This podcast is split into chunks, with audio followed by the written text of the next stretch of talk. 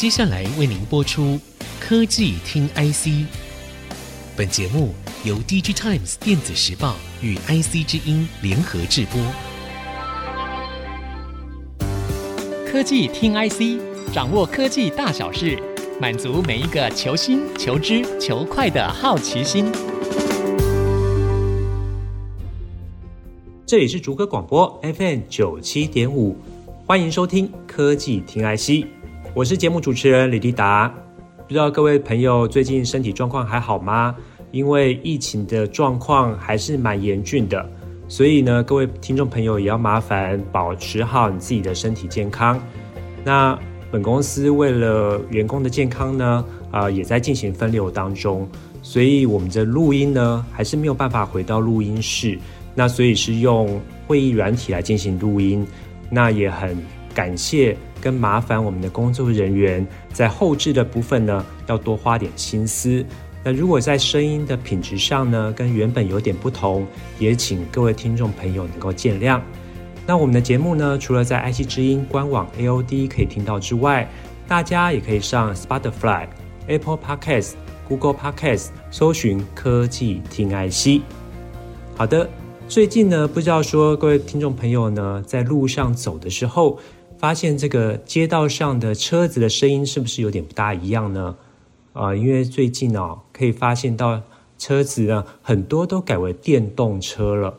因为像是我的朋友啊，如果说最近要买车的时候，他们讨论的话题呢，也不在于像是过去在谈到说要什么品牌啦，或是引擎的 CC 数要多少啦。这些东西呢，当然也会讨论啦。不过他们会增加一个新的话题，就关于电动车的部分。那电动车的部分，大家好奇都是包括了像是电动车的优点有哪些啊，缺点有哪些，有哪些分类？还有如果说他真的买了电动车之后，呃，要如何在家里面呢进行充电？像是社区大楼能不能装这个充电桩，也都是问题。那针对上述的这些问题呢，我们很高兴这一次我们可以邀请到我们 DigiTime Research 的分析师林芬慧来参加这一集的节目。芬慧是我们公司呢专门跑车用电子的分析师，那他对这个电动车呢的领域研究也非常的透彻。芬慧你好，跟大家打声招呼吧。主持人好，各位听众朋友，大家好，我是 DigiTimes 分析师林芬慧，大家好。芬慧啊，不知道说像是您啊，或是您的周遭的朋友或是亲朋好友们，有没有买电动车呢？哇，立达问这个问题哈，虽然说我自己研究电动车有几年的时间，老实说啊，我身边的朋友真的没有人买，但是我知道哈，就是说听我朋友的朋友哦，有买电动车的人，我自己感觉啦，啊，好像所得是还蛮高的，然后在公司的职位呃也做得蛮高的，所以我在想说，诶，在台湾买电动车的人是不是都是有钱人？我心里是会有这种想法啦。对，也许科技。人啊，或一些科技新贵买电动车人还不少哈，因为这些人也许他的薪资比较高，或是呢，他对这个新科技的尝鲜度是比较强烈的，所以他会呃想要接受电动车这样的概念。不过说实在，现在电动车真的是越来越普及了。呃，不过大家在讲电动车的时候哦，通常都会讲这个电动车，不过它好像有分好几种哈。分会可以帮我们介绍一下电动车大概有哪几种类型吗？哎，丽达讲的没有错哈，就是说我们听到电动车的种类或类型好像很多哦，那包括就是说，呃，我们有些新进的同事，当他在看电动车这一块哦，他常常会把很多的名词都搞混在一起，所以我也这几年也陆续接到那个同仁的这样的询问哈。好，那我们如果以广义的电动车来讲的话哈，我就把那个中英文名词。念一次给大家听哦，大家就知道说哇，种类真的很多，包括的 HEV 油电混合车，还有 PHEV 插电式混合动力车，以及 BEV 纯电动车。哇，那立达，你听到这里有没有觉得说哇，怎么好像名词很多，又好像很接近？对呀、啊，因为我们平常讲电动车好像没有讲到这么多哈。对。但是哈，那我用一个简单的方式帮大家科普一下，好不好？哦，我们讲电动车哈，它的目的啊，就说为什么各国推出电动车，它的原因哦，就是要降低碳排放量的这个数值。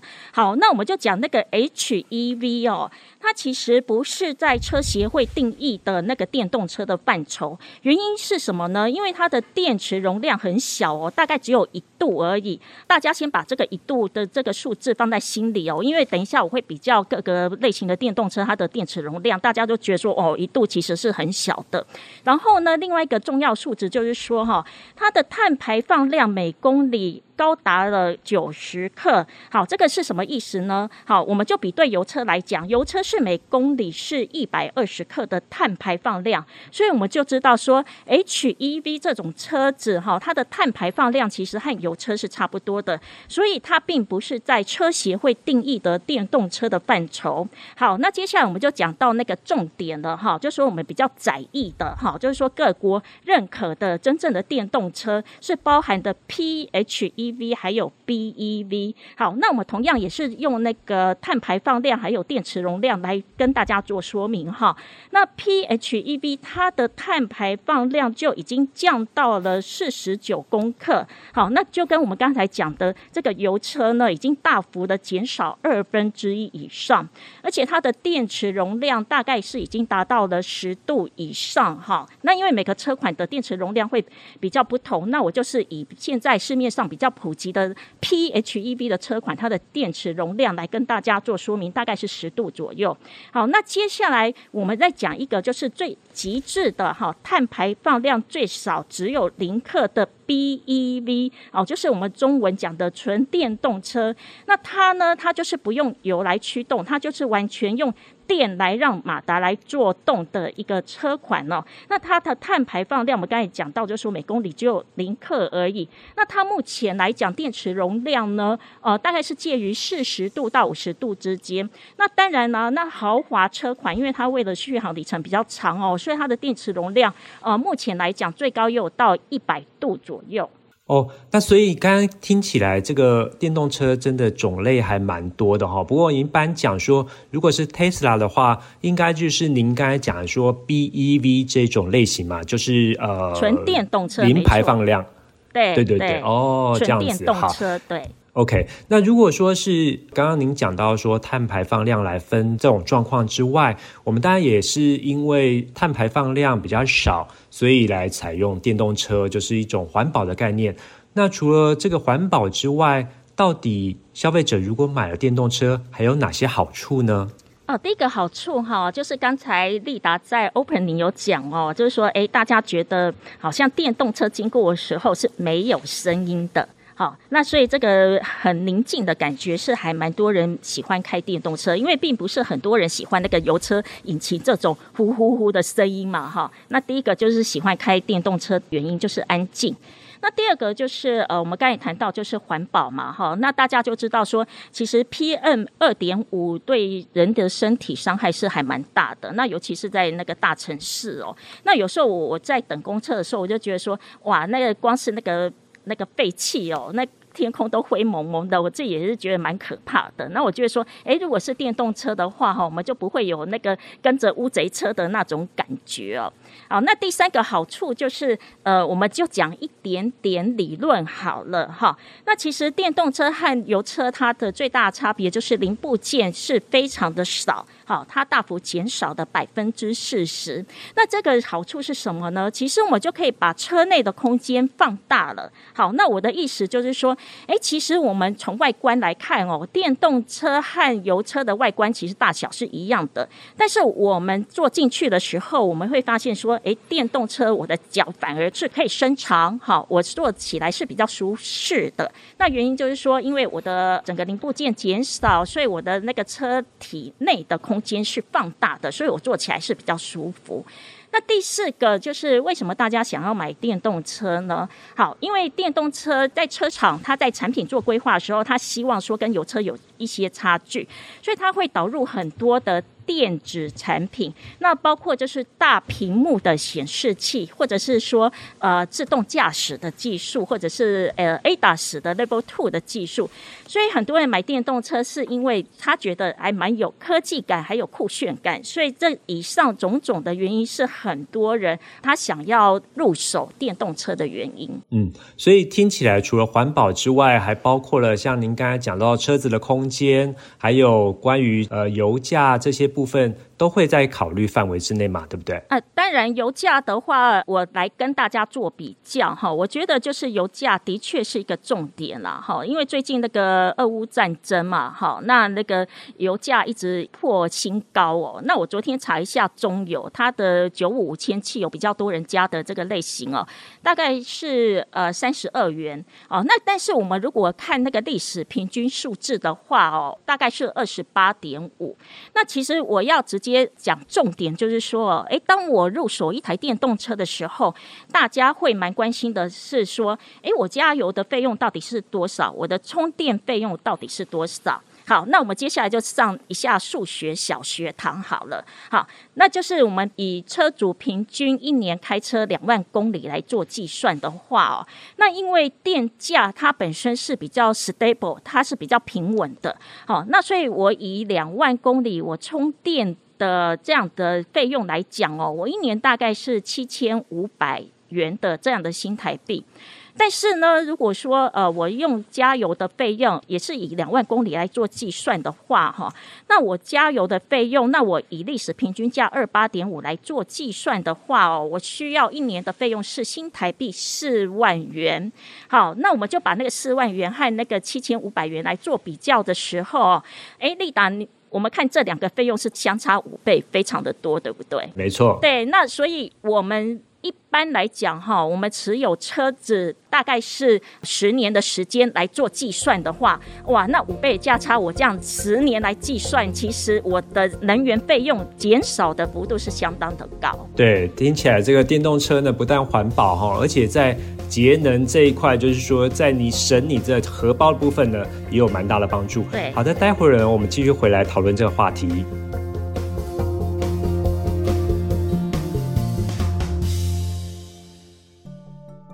欢迎回到科技听 IC，我是节目主持人李立达。这一集呢，我们谈谈电动车。很高兴我们邀请到 DigiTime Research 的分析师林芬慧，跟我们一起讨论这个话题。芬慧，我们刚刚提到电动车，包括了它的种类，还有电动车的一些好处。不过，就我所知，在如果你买了电动车之后，整体的成本相对来说也比较低，是不是这样子呢？其实不尽然是这样子哈，因为呃，我们购车会有考量三个成本，一个是我们购车的成本，另外一个是能源费用，那接下来就是保修费用哦。那我们如果以那个车价来看哦，目前电动车的平均价格大概是落在四到五万美元哦，哦，等于是说，如果我们相对于油车来讲的话，呃，油车的平均价格大概是三点多万美元，所以呢，以均价来讲，电动车它的入手价格还是相对来讲是比较高的。那但是呢，能源费用的话，我们刚才有讲到，就是说，诶，看起来能源费用就是在电动车上面是还蛮有优势的。好，那接下来我们再讲那个保修费用的部分哦。那其实保修费用的话，呃，我们刚刚也有提到，就是说，因为呃油车的零部件数比较多，也有五油。三水很复杂的问题，所以在保修费用的话呢，电动车相对来讲也是有优势的。那一般来讲哦，就是保修费用的话，电动车大概只有油车的三分之一而已。那所以我给大家一个小结哦，那如果说我们以 total cost 来讲的话，呃。入手的价格，电动车是目前来讲可能优势比较小。那但是未来如果 long term 来讲的话，如果说车厂它可以加入折旧费用已经摊提完了，呃，未来我们预估可能到了二零二五到二零三零年的时候，我们的入手价格可以比较低的。好，那如果我们再加上一些呃能源费用、保修费用。加进来看的话，那我们以车主持有的时间八到十年来看来做计算哦，我们认为电动车它的总成本应该是可以低于油车的成本。嗯，诶，刚刚你也提到一个非常有趣的一个话题，也就是说二零二五年到二零三零年那个时间点。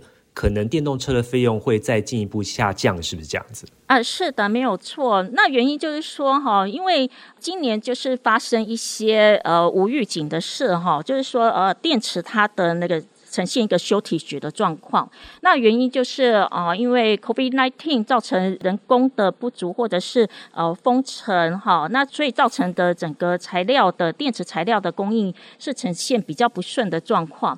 那所以我们看到说，呃，其实在去年和今年的时候，电池没有像预期的呈现降价，反而是呈现那个上涨的这个局面。但是我们认为，就是说哦，这个材料休体局的问题，应该是两年后可以得到舒缓。那另外就是说，因为电动车它本身的设计哦，跟油车是比较不一样的，因为它会朝向共通平台这个模组化来做呃设计来做发展。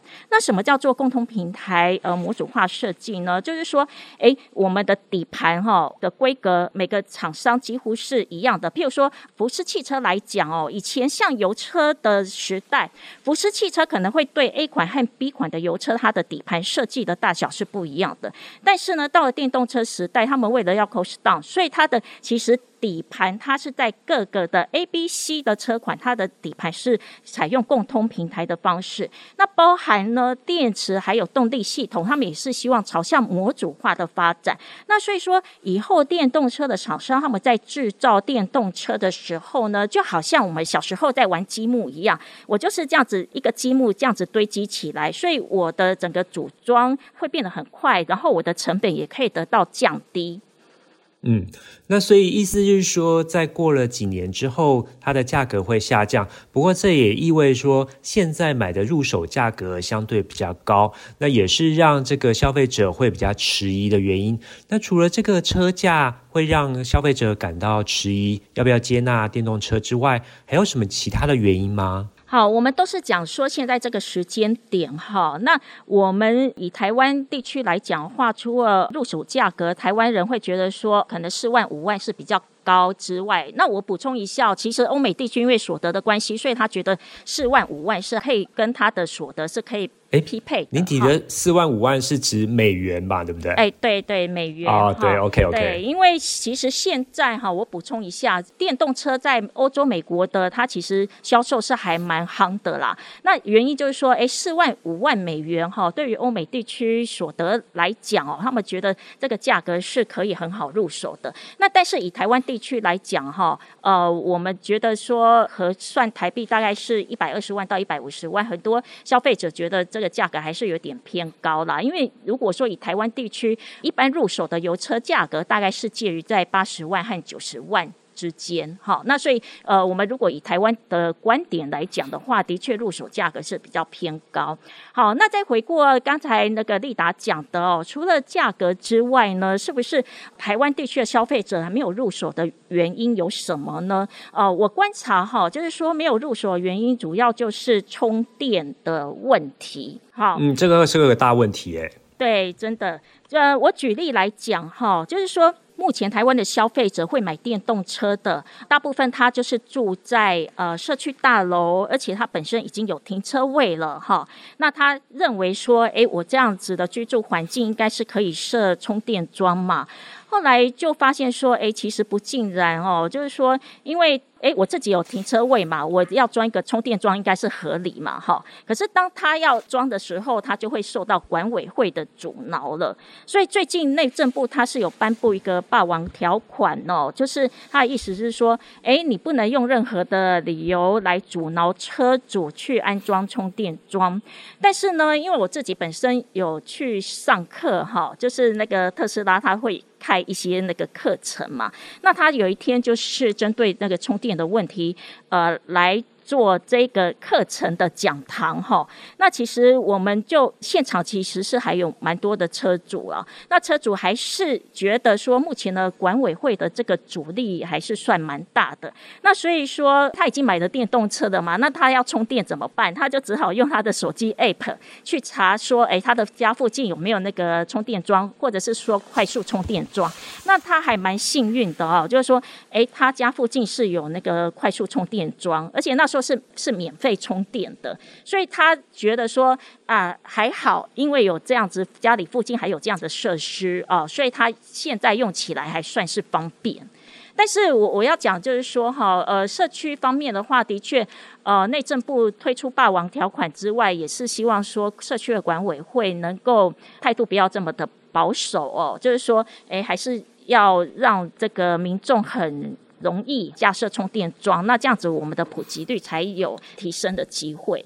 对啊，您刚才讲说这个大楼装充电桩的这个状况，其实我们社区也有这个状况啊，因为我们也有社区的住户啊，想要买这个电动车，结果也碰到住户大会的这个否决，因为呃，大家会觉得说，在大楼本身那个配电的状况没有适当的。这个改变之前好像不适合装充电桩，所以这个部分其实阻挠其实还蛮多的耶。对，我就是 follow 刚才丽达讲的哈，就是说呃，住户他的想法是什么？因为大楼会有一个那个大公用电的契约容量哦，所以一般人会想说，哇，那如果多了一台、两台、五台的电动车的话，会不会把那个契约容量上限会爆表哦？那这样子的话，那个管委会可能就要跟台电重签契约容量。那另外有一个迷失就是说，哇，怕用电量过多，会不会一些短路的问题？所以我大。大概可以理解刚才丽达讲说你们社区的一些比较不同的意见。对，比较有点年纪的社区可能都会有这样的困扰，那可能到时候还要跟台电来做协调。那这一次呢，很高兴呢，我们邀请到分会来上节目，帮我们讲讲电动车有什么样的好处，以及大家为什么目前还没有入手的原因。谢谢分会。好，谢谢各位听众朋友，谢谢大家。好。我们下次见，拜拜，拜拜。本节目由 DigiTimes 电子时报与 IC 之音联合制播。